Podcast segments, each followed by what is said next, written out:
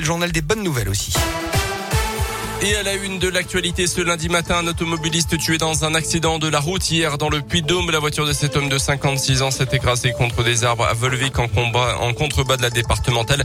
Le conducteur seul à bord a été pris au piège dans l'habitacle. Selon la montagne, la chaussée humide pourrait être à l'origine de cette violente sortie de route. Et puis autre accident dû aux orages du week-end à Vivrolles. Un camion citerne servant à la collecte du lait s'est couché dans la, sur la route dans la nuit de samedi à dimanche. Le conducteur n'a pas été blessé. Tiers, plus que jamais, capitale mondial du couteau. Le salon Coutelia aura lieu le week-end prochain et plus de 200 exposants venus de 17 pays différents sont attendus chez nous.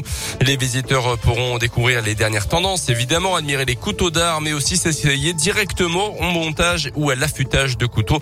La filière coutelière tiernoise reste très importante puisqu'elle représente encore 1620 euh, emplois, 80 entreprises artisanales avec 90 sous-traitants et fournisseurs.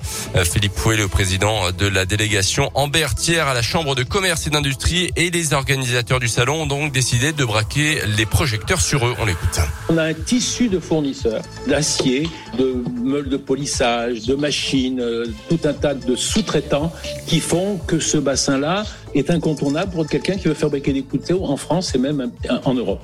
Donc on a décidé cette année de lancer ce que l'on appelle le Coutelia Innovation Award. On a décidé de remercier et de, et de favoriser les innovations techniques dans le domaine donc, du couteau.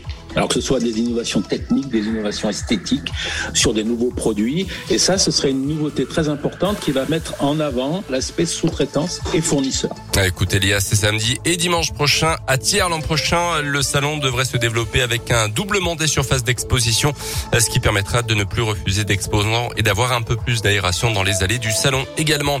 Dans l'actu, dans la région, la visite d'Emmanuel Macron à Lyon, le chef de l'État était hier soir au dîner des chefs dans le cadre du CIRA, le salon de l'international de la restauration. Il a notamment annoncé le projet d'un centre d'excellence de la gastronomie dans la région lyonnaise. Cet après-midi, le chef de l'État va présider la cérémonie d'installation de l'Académie de l'OMS en présence du directeur général de l'Organisation mondiale de la santé. Dans l'actu également, une journée d'action pour SOS Médecins. Ce lundi, la fédération a annoncé un arrêt total de son activité pendant 24 heures aujourd'hui pour alerter les Français sur la disparition programmée de la visite à domicile. L'indemnité de déplacement de 10 euros pour les visites de jour n'a pas évolué depuis des années, précise l'association qui effectue à chaque année 3 millions de visites à domicile dans le pays. La fin a annoncé des tests de confort dans une interview publiée hier. Le Premier ministre annonce pour le 15 octobre la fin de la gratuité pour les tests PCR non motivés par un avis médical.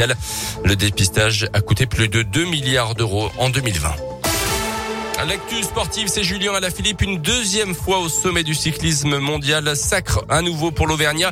Hier, lors des championnats du monde en Belgique, le coureur de Montluçon, déjà détenteur du maillot arc-en-ciel, s'est encore imposé sur la ligne d'arrivée.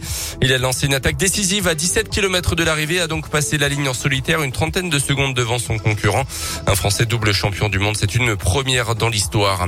Et puis, Julien l'Auvergne qui gagne, l'Auvergne qui perd, c'est la SM et le Clermont Foot. Triste week-end pour le sport collectif chez nous.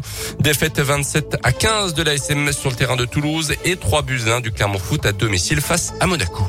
Ouais, la SM. Euh... Eh oui.